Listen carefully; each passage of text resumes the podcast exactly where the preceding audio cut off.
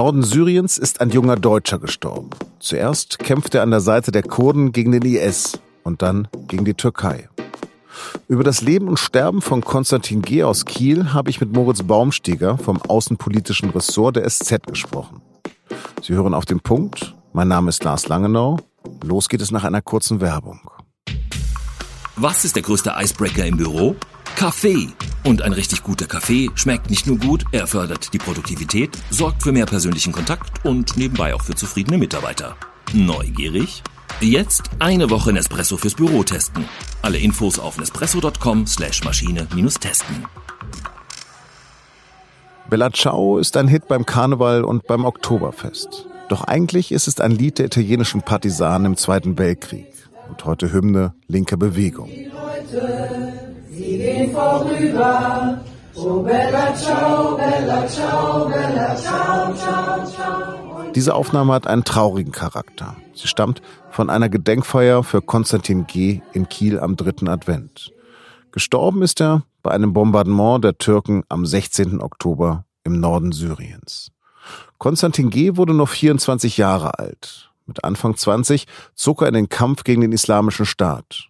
Er schloss sich der internationalen Brigade der GPG an, die aus mehreren hundert Kämpfern besteht. Im Norden Syriens sollen kurdische Volksverteidigungseinheiten etwa 50.000 Mann stark sein. Darunter etwa 200 Männer und Frauen aus Deutschland. Einer von ihnen war Konstantin. Warum dieser junge Mann sich dem bewaffneten Kampf in einem fremden Land angeschlossen hat und wie er starb, darüber habe ich mit dem Außenpolitikredakteur Moritz Baumstieger gesprochen. Er hat die Geschichte von Konstantin G. auf der Seite 3 der SZ von Dienstag aufgeschrieben. Moritz, wie bist du auf das Thema gestoßen? Na, ich verfolge die Geschehnisse in Syrien und äh, natürlich war mir länger bekannt, dass dort internationale Freiwillige auch gegen den IS kämpfen. Und eigentlich hatte ich immer lange nach einem Fall Ausschau gehalten, den man gut schildern kann. Und bei ihm war einerseits, gab es sehr viele Quellen, auf die man sich beziehen konnte. Und zweitens war Konstantin jetzt kein Rambo, der da irgendwelche Militärfantasien, Ballerfantasien verwirklichen wollte. Und er war auch kein komplett verbohrter Ideologe, sondern eigentlich jemand, der vielleicht auch hier in Deutschland mein Freund hätte sein können. Was war Konstantin G. für ein Mann? Also er muss relativ verschlossen gewesen sein, jemand, der sehr viel gelesen hat, der so Konsum, Markenklamotten, Alkohol, sonst was nicht sehr mitgemacht hat. Also er war schon etwas ein Einzelgänger, der dann auch die Schule abgebrochen hat, nicht weil er schlecht war, sondern weil er keinen Sinn mehr darin gesehen hat, scheint sehr intelligent gewesen zu sein und der irgendwann für sich beschlossen hat, ich möchte nicht nur reden, ich möchte wirklich was tun. Moritz, wie recherchiert man so einen Fall? Beim Fall von Konstantin hatte ich Glück. Es gab einen Dokumentarfilm, der immer noch in der Mediathek von Arte zu sehen ist, wo Konstantin zu sehen war. Mit diesem Filmemacher habe ich gesprochen. Und dann habe ich einfach immer weiter und weiter gegoogelt und war überrascht, wie ich mich von einem Kontakt zum anderen hangeln konnte. Ich hatte dann irgendwann Kontakt zu Deutschen, die immer noch für die Kurden aktiv sind, habe mit denen gesprochen. Die haben mich weiterempfohlen, so konnte ich da immer mehr Stimmen sammeln. Die Eltern von Konstantin haben mir sehr detailliert und sehr offen auf Fragen geantwortet. Und irgendwann stieß ich auf eine Art Trauerfeier, auf eine virtuelle einer Computerspielgemeinschaft, bei der Konstantin Mitglied war. Hab dann diese Mitglieder kontaktiert und, und Irres erfahren. Der eine war pharmakologischer Forscher in Arizona in äh, den USA und hat Konstantin quasi manchmal live, manchmal eher rückwirkend Tipps gegeben, wie er Verwundete in Syrien auf dem Schlachtfeld versorgt. Und was ich so ein bisschen begriffen habe bei dieser Recherche war, dass solche Konflikte heutzutage einfach an keiner Landesgrenze enden. Während äh, wir hier sitzen, kämpft ein Deutscher in Syrien, vielleicht auch gegen Deutsche, wird von einem Amerikaner gecoacht, wie er, wie er Verwundete versorgt. Ähm, das war irre. Du hast es angedeutet, du weißt nicht ganz genau, warum er dort runtergegangen ist, aber was glaubst du, warum hat er diesen Schritt gemacht? Von dem, was sein Umfeld erzählt hat, hat er eben 2014 Videos gesehen aus dem Nordirak, aus dem Sinjar-Gebirge, wo der IS eine Minderheit versucht hat auszurotten, die der Jesiden. Und das waren Videos, die nicht nur ihn, auch andere irre gepackt haben und anscheinend umgetrieben haben über Tage und Wochen. Und dann haben sie zu recherchieren angefangen, kann man da was tun und sind darauf gestoßen, man kann was tun ganz anders vielleicht, als sie anfangs gedacht haben, was man tun könnte. sich in einer NGO engagieren, sondern man kann da hinfahren und die Waffe in die Hand nehmen und kämpfen. Sind das alles Idealisten, die darunter fahren? Ein großer Teil sind Idealisten. Der eine große Teil, das sind sehr politische Leute, die hier vielleicht in, in ihrem alten Leben in der Antifa oder in linken Gruppen waren und Revolution betreiben wollen. Und die andere Hälfte, die es auch sehr stark gibt, sind Ex-Militärs aus USA, aus England. Äh, die haben im Irak gekämpft und wollen die Sache zu Ende bringen, die sie dort angefangen haben. Was weißt du darüber, ob er selbst getötet hat?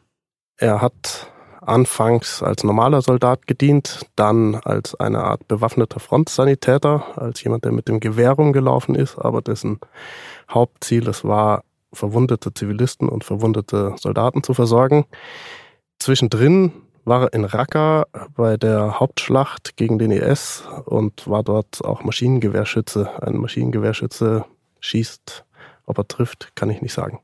Mitte Oktober ist Konstantin getötet worden. Weiß man da Näheres über seinen Tod?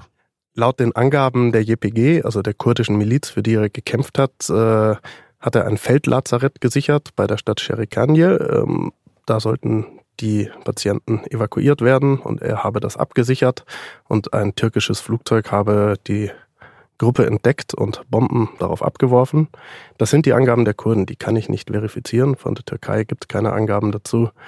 Relativ sicher ist, dass er dort gestorben ist. Wie genau die Umstände waren, das kann ich nicht realistisch äh, einschätzen von hier. Konstantin wird auf kurdischen Nachrichtenseiten als Märtyrer bezeichnet. Woher kommt dieser Pathos? Ich glaube, wenn man in einer Bewegung kämpft, die nicht die direkte Aussicht hat, in der nächsten Zeit ihre Ziele zu verwirklichen, braucht man einen sehr starken Glauben, einen, einen Mythos, um sich und andere zu motivieren und an der Sache zu bleiben. Und der Ausruf der Kurden ist immer Shehid Namirin, die Märtyrer sind unsterblich. Vielleicht braucht man diese sehr pathetische Überhöhung, um den Kampf selber weiterführen zu können. Du warst selbst bei der Trauerfeier in Kiel. Was denken die Leute dort über den Verrat der USA an den Kurden? Also das Thema USA war auf der Trauerfeier gar nicht präsent, hat mich sehr überrascht. Es war auch eine sehr bunte, sehr widersprüchliche Veranstaltung. Es waren die deutsche Familie da, es waren hunderte von Kurden da, die Konstantin nie kennengelernt haben, aber ihn trotzdem feiern wollten. Es waren Antifa-Mitglieder äh, aus, aus Norddeutschland da, die Grenze niedergelegt haben das Thema USA ist komischerweise nie aufgekommen. Es gab sehr eindeutige Worte in Richtung Erdogan. Es gab viel Pathos, es gab Tränen, aber USA wurde wenig erwähnt. Vielen Dank. Sie finden diese Reportage auch noch im SZ Plus Bereich von sz.de. Und jetzt noch Nachrichten. Die Gegensätze auf dem deutschen Immobilienmarkt werden immer größer. Dort, wo es schon teuer ist, wird es immer teurer und in Regionen, in denen Wohnen wenig kostet, bleibt es wohl auch weiterhin günstig. Das ist die Kernaussage einer Studie von amtlichen Gutachtern, die dafür rund eine Million Kaufverträge ausgewertet haben. München bleibt demnach bundesweit das teuerste Pflaster. Hier bezahlt man im Schnitt 10.200 Euro pro Quadratmeter Wohnfläche. Im Kiffhäuserkreis in Thüringen kostet das mehr als 9.000 Euro weniger, nämlich 410 Euro für einen Quadratmeter. Der frühere pakistanische Militärmachthaber Pervez Musharraf ist am Dienstag zum Tode verurteilt worden. Der Grund? Hochverrat. Musharraf wird vorgeworfen, die Verfassung außer Kraft gesetzt zu haben, als er 2007 den Ausnahmezustand ausgerufen hat. Bei der Urteilsverkündung in Islamabad war Musharraf nicht anwesend. Er lebt mittlerweile im Exil in Dubai. Der Deutsche Jens Söring war wegen Doppelmordes 33 Jahre im US-Bundesstaat Virginia inhaftiert. Seit Dienstagmittag ist er zurück. Nach seiner Landung auf dem Frankfurter Flughafen sagte er, das ist ja alles ziemlich überwältigend hier. Ich, ich freue mich so, ich freue mich so sehr, endlich hier in Deutschland zu sein. Das ist der schönste Tag meines Lebens. Meine Kollegin Karin Steinberger beschäftigt sich seit Jahren mit dem Fall und hatte mit der Zeit immer größere Zweifel an seiner Schuld. Jetzt hat sie ihn erstmals in Freiheit getroffen. Über das Wiedersehen schreibt sie auf der Panoramaseite der SZ vom Mittwoch, die Sie bereits ab 19 Uhr online bei SZ Plus lesen können. Das war auf den Punkt. Redaktionsschluss war 16 Uhr. Danke fürs Zuhören und bleiben Sie uns gewogen.